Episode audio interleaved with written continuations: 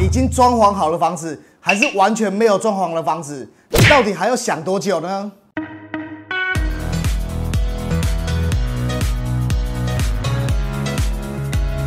嗨，各位好，我是 Ken。很多人走进去房屋中介店头里面的时候，常常哈问房屋中介的人员说有什么房子可以介绍。那通常房屋中介人员会给我们在中古屋方面有两种比较大的选择，一种是已经有装潢过的房子。那另外一种是还没有装潢过的房子，这两种房子到底对我来讲哪一种比较有利？那我们先来讲讲已经装潢好的房子，通常会有三个蛮不错的优点。第一个优点，它比较省时、省力、省时间。中古屋的样子就好像建设公司的样品屋一样，已经都帮我们整理好，然后家具还有灯饰都已经摆设好了。常常就是广告词讲的，拎个包就能入住。第二个好处就是我们可以看到房子完整型是长这样，我们就可以来评估一下，如果家人需求是可以符合目前我们的屋主帮我们装潢好的房子的时候，我们就可以来评估说，哎，适不适合我们来入住。那第三个好处是，它可以帮我们把装潢预算给直接贷款掉。我举例说明，一千万的中古屋，假设我们自备款是百分之三十的话，那这样子我们的本金就是三百万。那通常买入这个一千万的中古屋之后，我们还要再加上两百万或是一百万不等的一个装潢费用。那也就是说，现金的部分，我们的水位就必须要三百万再加两百万等于五百万，我们才可以把我们的房子购买好，然后装潢起来。那如果我们买已经有装潢好的房子呢？那假设我们也一样是一千两百万的房价。我们是直接用百分之三十，也就是三百六十万。那我们只要准备三百六十万，我们就可以购买我们的这一间房子，并且已经装潢好。那有没有缺点呢？当然有。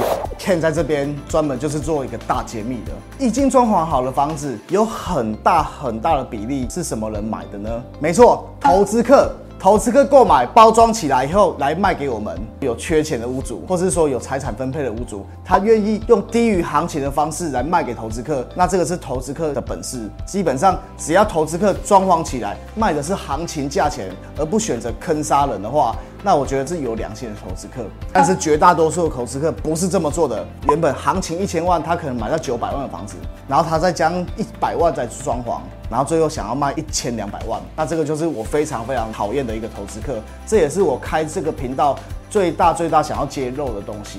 第二个想要要注意的事项是什么？已经装潢好的房子会不会有很多问题？本来是没有装潢的时候，它已经发生了。那现在，因为他想要让它好卖一点，他把它包装起来，把原本的大瑕疵大而化小，让我们看不到，影响我们购买的判断。接下来我们要讲，如果完全没装潢的房子，Ken 可不可以买？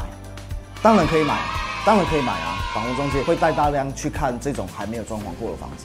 那还没有装潢过的房子的话，有它的优点，也有它必须要注意的事情。第一个，总价会比较低一点点。已经装潢好了房子的房东，通常他们会有个思维，就是装潢费用是我的成本。基于我卖房子不想要赔钱的状况下，我会全权的灌进去我们的房价里面。可是大部分的房东是没有考虑到装潢是会有折旧的。可是百分之百的屋主，我花当初一百万，我就是灌一百万的房价进去。所以自然而然，我们的房价就会因为装潢费用水涨船高。那还没有装潢的房子，我们有第二点好处，可以打造自己心中梦想想要的设计。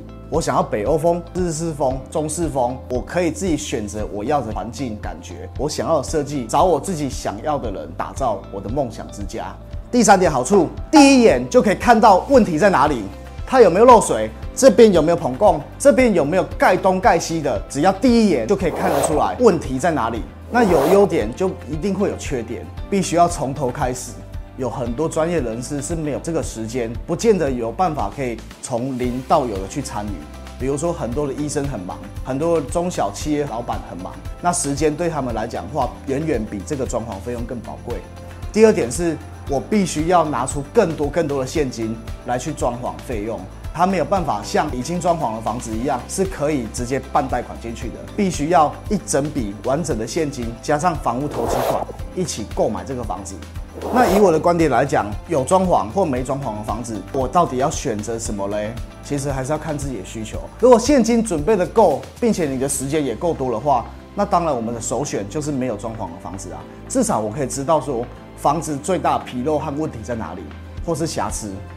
可是如果我的现金水位真的准备不够，但是我又想要一卡皮箱拎进去住，那这样子的话，完全已经装好的房子的话，就是适合你的啦。以上就是我们这一集的内容。如果你喜欢我的 Pocket 节目，请帮我订阅起来，这样你就不会错过下一集精彩的节目喽。我是买房首购专家 Ken，我们下一次见，拜。